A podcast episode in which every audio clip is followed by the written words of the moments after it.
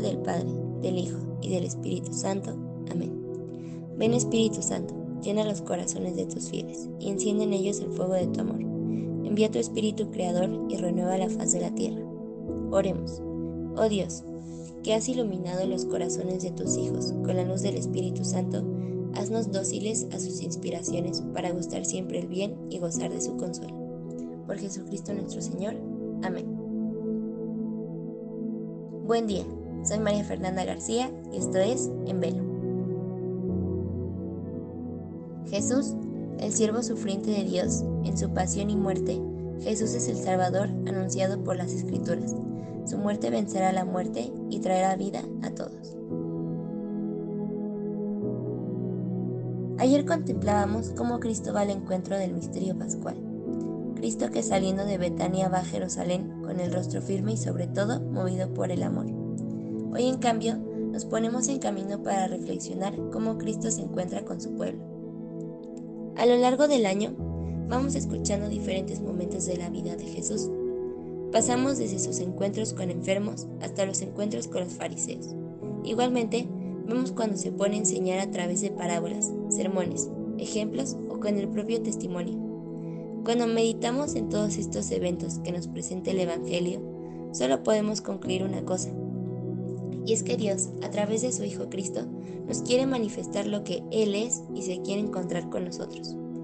En palabras del documento Dei Verbum, Dios envía a su Hijo, que ilumina a todos los hombres, para que viviera entre ellos y les manifestara los secretos de Dios. Jesucristo, pues, el Verbo hecho carne, hombre enviado a los hombres, habla palabras de Dios y lleva a cabo la obra de la salvación que el Padre le confió. Por tanto, Jesucristo con su total presencia y manifestación personal, con palabras y obras, señales y milagros, y sobre todo, con su muerte y resurrección gloriosa de entre los muertos, finalmente con el envío del Espíritu de verdad, completa la revelación y confirma con el testimonio divino que vive en Dios con nosotros para librarnos de las tinieblas, del pecado y de la muerte y resucitarnos a la vida eterna. Toda la revelación es un encuentro de Cristo, Dios hecho carne con su pueblo. Hoy no solo tomemos un tiempo para ver el ejemplo de Cristo y sus enseñanzas evangélicas, sino que reflexionemos en cómo esa encarnación de Dios es por mí y para encontrarse conmigo. Cristo no vino al mundo a encontrarse con gente en plural, sino con personas concretas, con nombre y apellido. Cristo quiso encarnarse para encontrarse contigo en tu humanidad y sobre todo para que después de ese encuentro pascual pueda encontrarse contigo en la eternidad.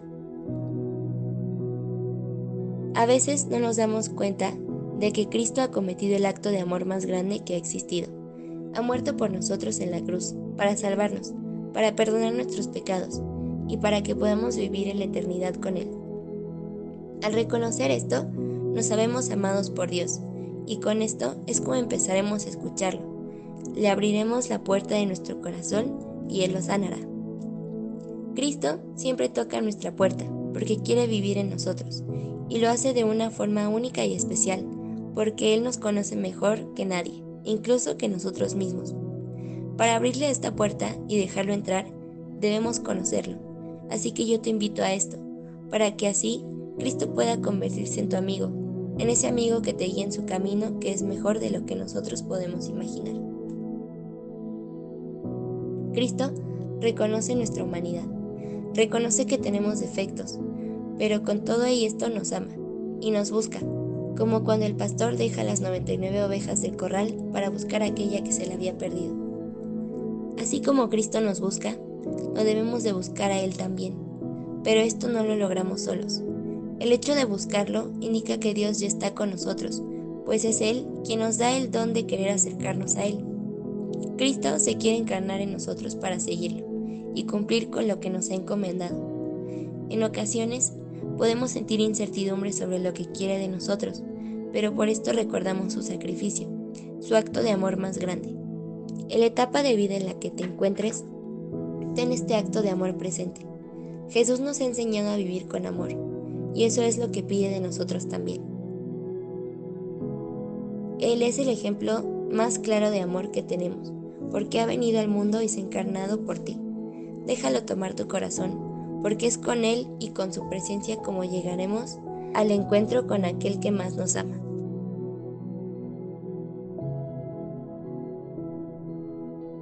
Te damos gracias, Señor, por todos tus beneficios. A ti que vives y reinas por los siglos de los siglos. Amén. Cristo Rey nuestro, venga a tu reino. Reina de los apóstoles, ruega por nosotros. En el nombre del Padre, del Hijo y del Espíritu Santo.